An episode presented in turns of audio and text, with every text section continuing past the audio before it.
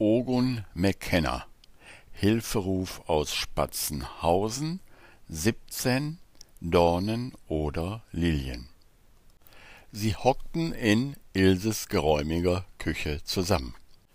Der junge Klaus, der alte Klaus, Ogun und Svenja waren gut zurückgekommen aus Wroclaw. Sie waren die Strecke an einem Tag gefahren, und jetzt saßen sie mit Ilse, Atze und Rolle sowie Ulle in der Küche von Ilse zusammen, die einen Kuchen gebacken hatte. Dazu gab es Kaffee oder Tee. Ulle gefiel Ogun sofort. Ogun spürte, dass sie einfach auf einer Wellenlänge lagen. Ulle war Ende sechzig und somit war er nach Ilse der Älteste in der Runde. Er war kräftig, aber nicht dick. Er hatte welliges, dunkles, leicht ergrautes Haar, welches er kurz trug. In seinem linken Ohrläppchen schimmerten zwei kleine Diamantenstecker. Das Gesicht wurde von zwei dunkelbraunen, wachblickenden Augen beherrscht. Die Lippen wirkten sinnlich und das Kinn sehr energisch. Er trug einen dunkelblauen Seemannspullover und die Hände wirkten kräftig, fast etwas klobig und konnten auf alle Fälle gut zupacken. Ogun fand, dass Ulle eine ausgesprochen ruhige, angenehme Ausstrahlung hatte. Er schaute einen intensiv, aber in keiner Weise eindringlich an, was Ogun sehr gefiel. Obwohl sein Gesicht jung und frisch wirkte, sah man, dass er in seinem Leben sicherlich einiges erlebt hatte. Die Wroclaw-Fahrer hatten ausführlich von ihren Abenteuern berichtet, aber auch, und dies gefiel Ogun sehr gut, von ihren inneren Erfahrungen gesprochen. Ilse hatte sich übrigens sehr über die Gurken gefreut. So war eine entspannte und vertrauensvolle Atmosphäre entstanden, und Ulle wirkte keinesfalls wie ein Fremdkörper. Es wirkte eigentlich so, als wenn er von Anfang an dabei gewesen wäre. Er hatte sehr genau zugehört und nur einmal vorsichtig, aber sehr freundlich nachgefragt, als der alte Klaus das Summen und das Winken erklärte. Ich habe übrigens heute Morgen noch mit Piotr Gorski telefoniert, sagte der alte Klaus, und er wird den neuen alten Häcksler in einer Woche hier vorbeibringen. Er ist dann ohnehin bei Leschek um Sachen abzuholen, so dass wir die Speditionskosten auch noch sparen. Der Häcksler übrigens ist komplett aus den Spenden in Polen bezahlt worden. Es entstehen keine weiteren Kosten. Es gab Klatschen und Hurrarufe und einige hauten mit der flachen Hand auf den Tisch. Dann entstand ein Moment der Stille und Ogun spürte, dass Fragen in der Luft lagen. Ogun ergriff das Wort und sagte, ich glaube, es liegen einige Fragen in der Luft.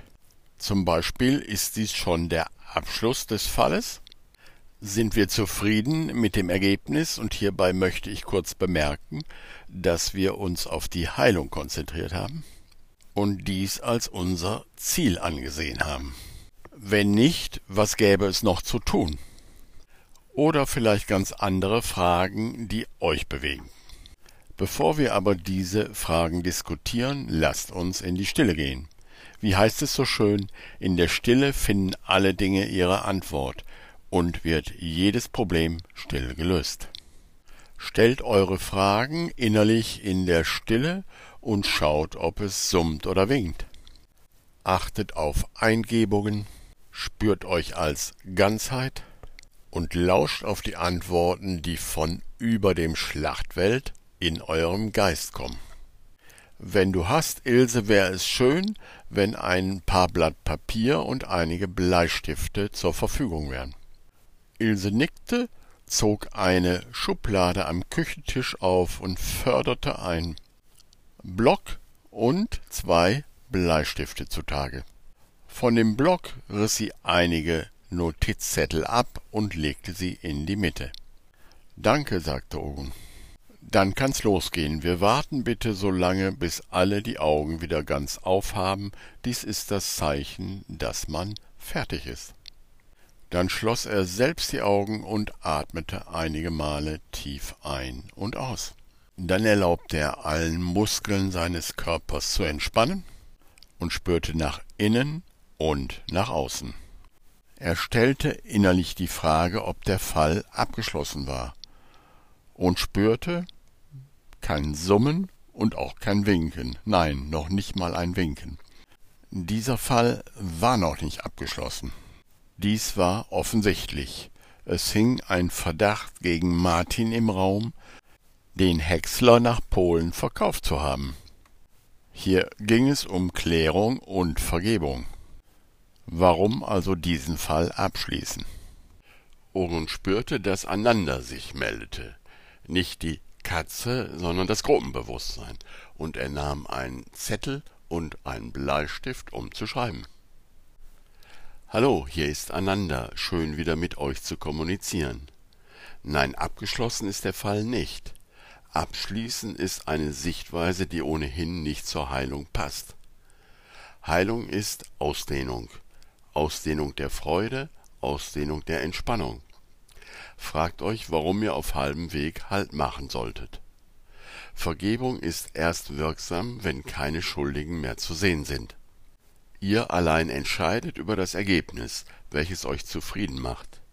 Zufrieden sein heißt in Frieden sein, heißt also die Vergebung weiter geschehen lassen, bis der Frieden jeden Konflikt aufgelöst hat öffnet euch für den nächsten Schritt, der sich so natürlich ergeben wird, wie morgens die Sonne aufgeht. Love Ananda. Ogun hielt seinen Geist weiter offen und spürte, ob es noch andere Durchsagen von hoher Frequenz gab, denn nur an solchen war er interessiert. Dann meldete sich Ananda der Kater. Besser gesagt, heute meldete er sich als Kater mit seiner männlichen Energie denn Ananda, die Katze oder der Kater, hatte die sonderbare Fähigkeit, sich sowohl als Kater wie als Katze zu manifestieren, je nachdem, welchen Teil er gerade ausdrücken wollte. Die geistige Kommunikation mit Tieren geschieht mehr in Bildern, und so schickte dieser Ananda zuerst ein Bild, wie er entspannt auf Oguns Sessel lag, alle Viere von sich gestreckt mit halb geschlossenen Augen. Dann erst spürte Ogun die kurze Nachricht. Falscher Friede ist keine Entspannung. Geh weiter.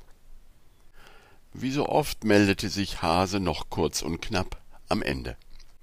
Ich hätte dich zwar gerne bei mir und außerdem ist viel im Garten zu tun, aber auch ich spüre, dass der Fall nicht abgeschlossen ist.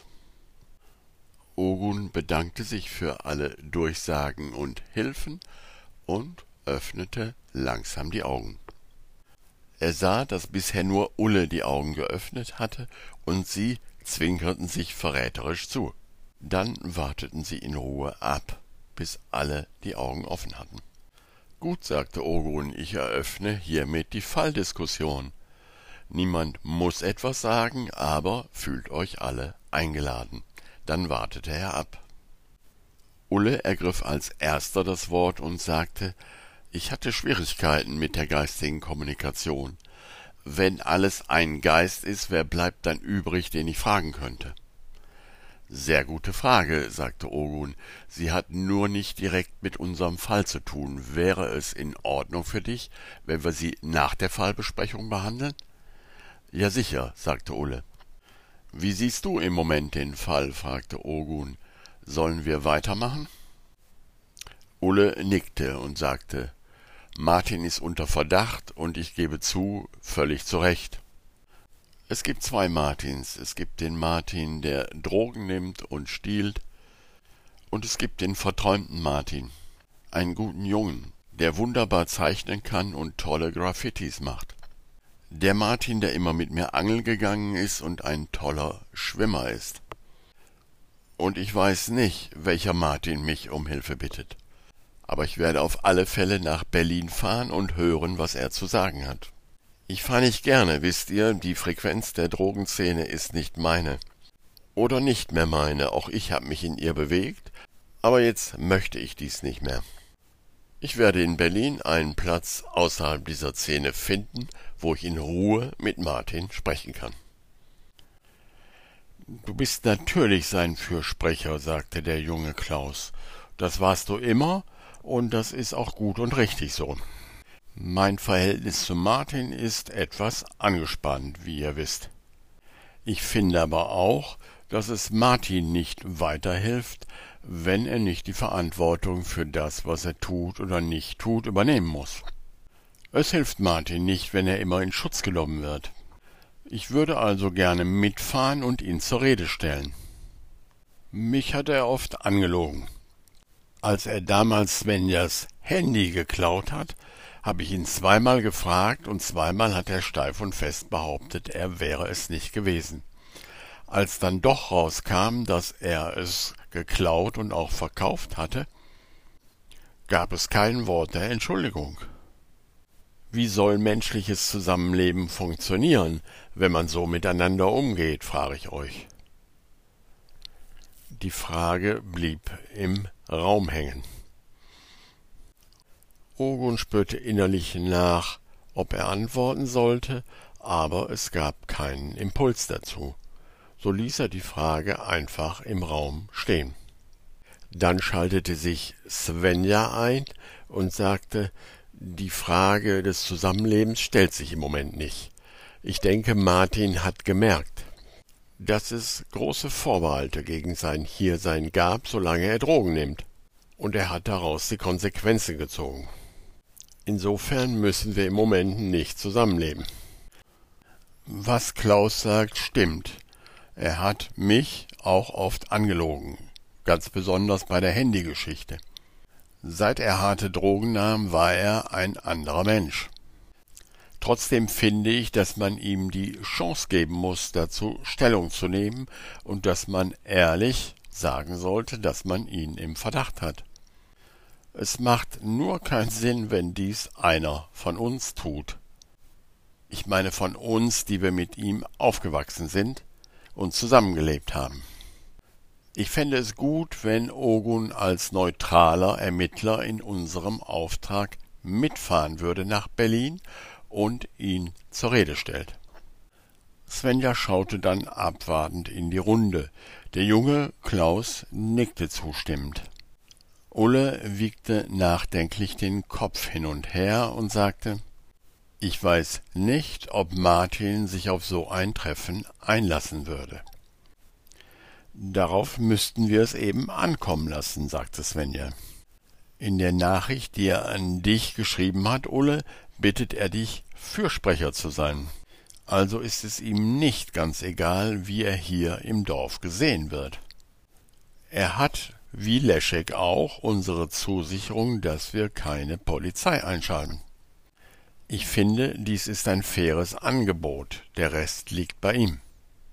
Diesmal nickte der alte Klaus zustimmend und sagte dann, ich schließe mich Svenja an. Ich finde, es ist ein faires Angebot. Und ja, vielleicht lügt er uns wieder an, wie er es auch oft bei mir getan hat. Aber wenn ich den Kurs ernst nehme, dann gibt es da draußen keine objektive Wirklichkeit. Das heißt für mich, dass der Fall sich anders entwickeln kann, wenn ich bereit bin, meine Vergebungslektionen mit Martin durchzuarbeiten. Denn auch mir hat er Geld geklaut und auch mich hat er angelogen. Wäre interessant für mich als Kursschüler rauszukriegen, was das für mich heißt und was sich im Außen spiegelt und bei mir im Inneren geklärt werden dürfte. Also kurz gesagt, ich bin auch dafür, Ulle und Ogun gemeinsam nach Berlin zu schicken. Und ich bin bereit, diese Reise durch meine Vergebungsarbeit geistig zu unterstützen.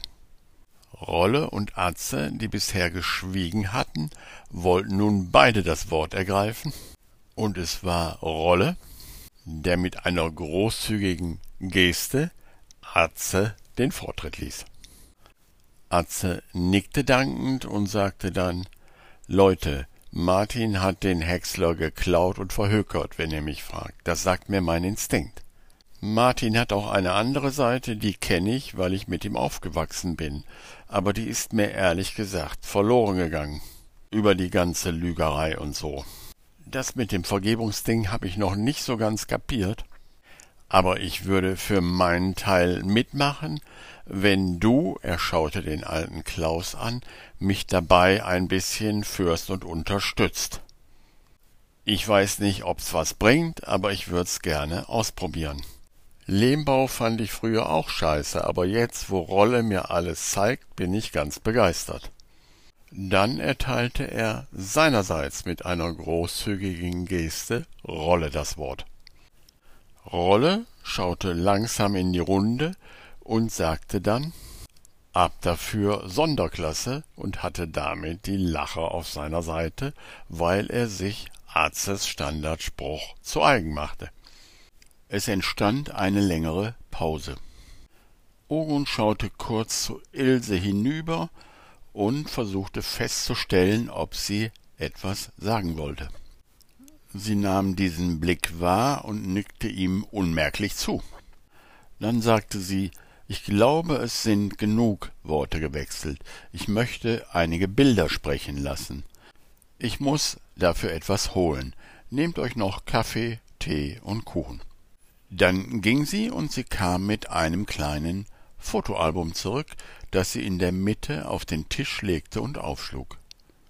Dann blätterte sie es langsam Seite für Seite durch. Es zeigte Fotos von Graffitis. An Hauswänden, an Mauern, an Schuppenwänden.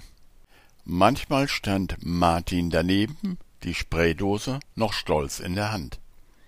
Ogun, der direkt vor dem Album saß, war beeindruckt. Die Bilder hatten große Klasse. Sie zeigten in der Regel stilisierte Blumen, Bäume oder Landschaften. Auf einem Bild, welches die ganze Stirnseite eines Hauses beanspruchte, stand ein kleines Mädchen vor einer gewaltigen Blumenlandschaft und schaute einem davonfliegenden Luftballon hinterher. Dieses Bild hatte etwas Zartes und Ergreifendes. Das letzte Bild im Album ließ Ilse aufgeschlagen liegen. Es zeigte eine große stilisierte Lilie, die einen hässlichen Transformatorkasten verschönerte. Auch dies gefiel Ogun sehr gut, denn die Lilie ist ein Symbol der Vergebung. Ogun nahm den Kurs aus seinem Rucksack, schlug Kapitel 20 auf und begann zu lesen. Bietet einander die Gabe der Lilien an, nicht die Dornkrone, die Gabe der Liebe, nicht das Geschenk der Angst.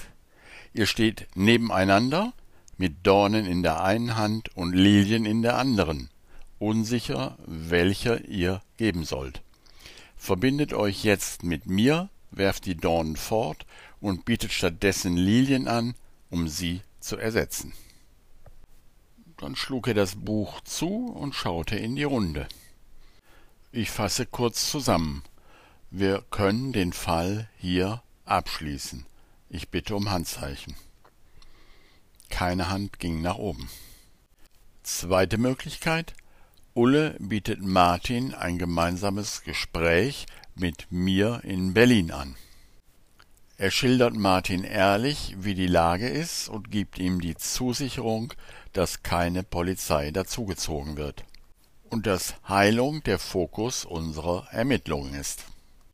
Auch hier bitte ich um ein Handzeichen. Alle Hände gingen nach oben. Ogun schaute Ulle an und fragte, bist du bereit, Ulle?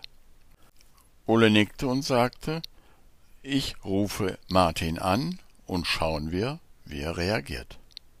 Gut, sagte Ogun, jetzt zurück zu Ulles Frage.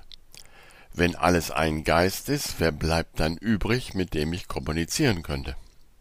Vom absoluten Standpunkt aus gesehen hat Ulle völlig recht.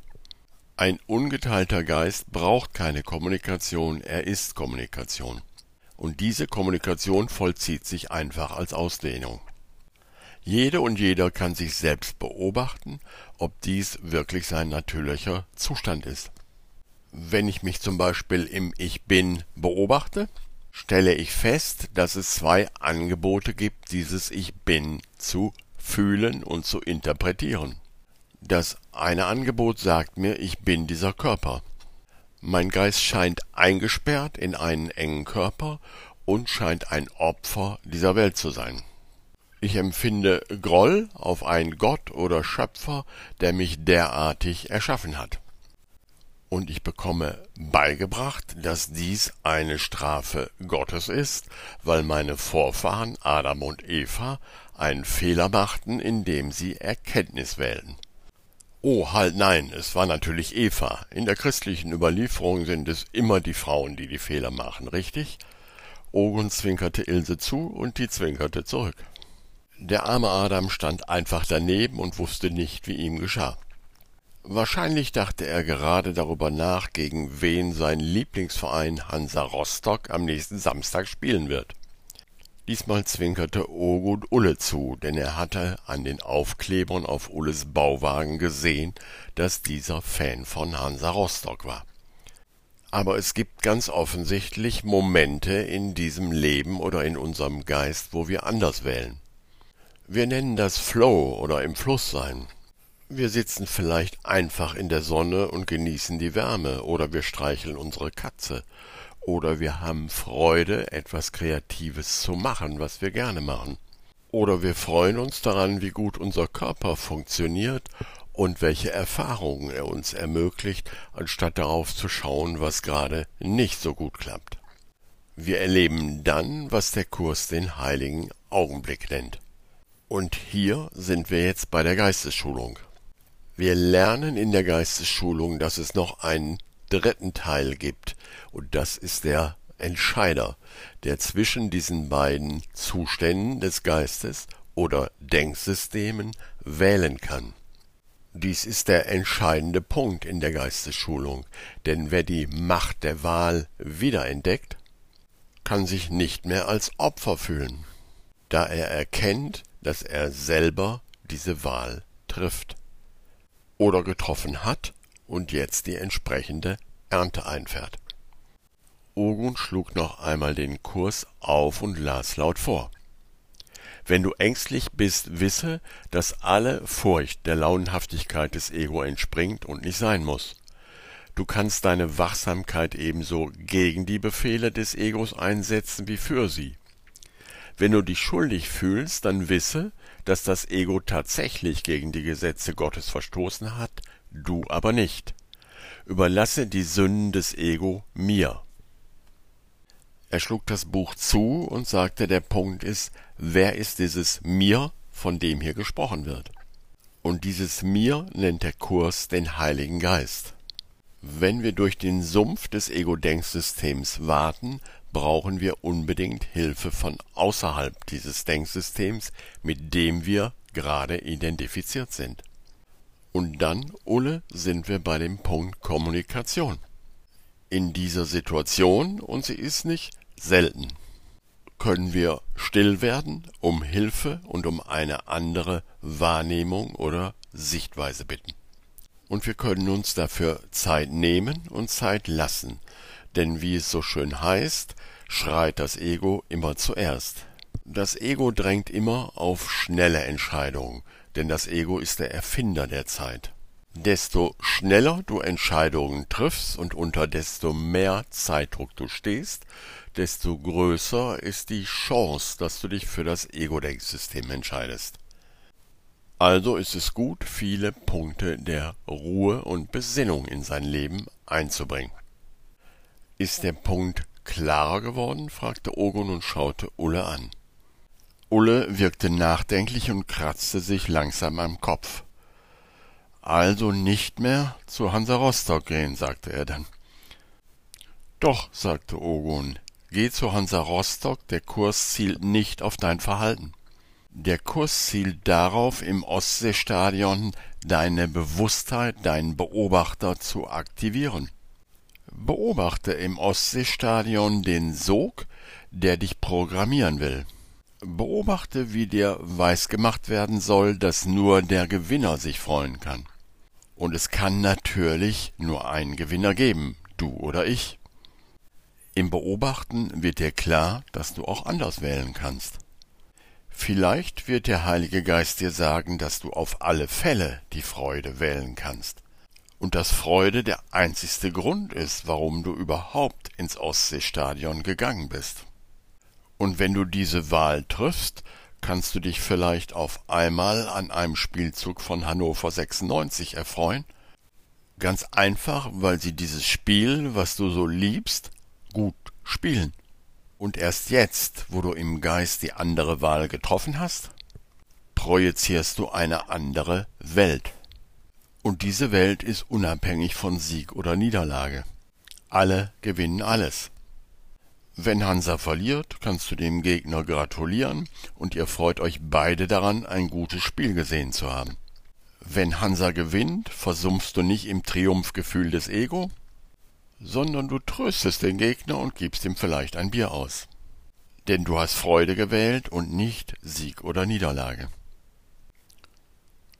Ogun schaute Ulle an, und es brauchte eine Zeit, dann sagte Ulle, Darüber werde ich nachdenken.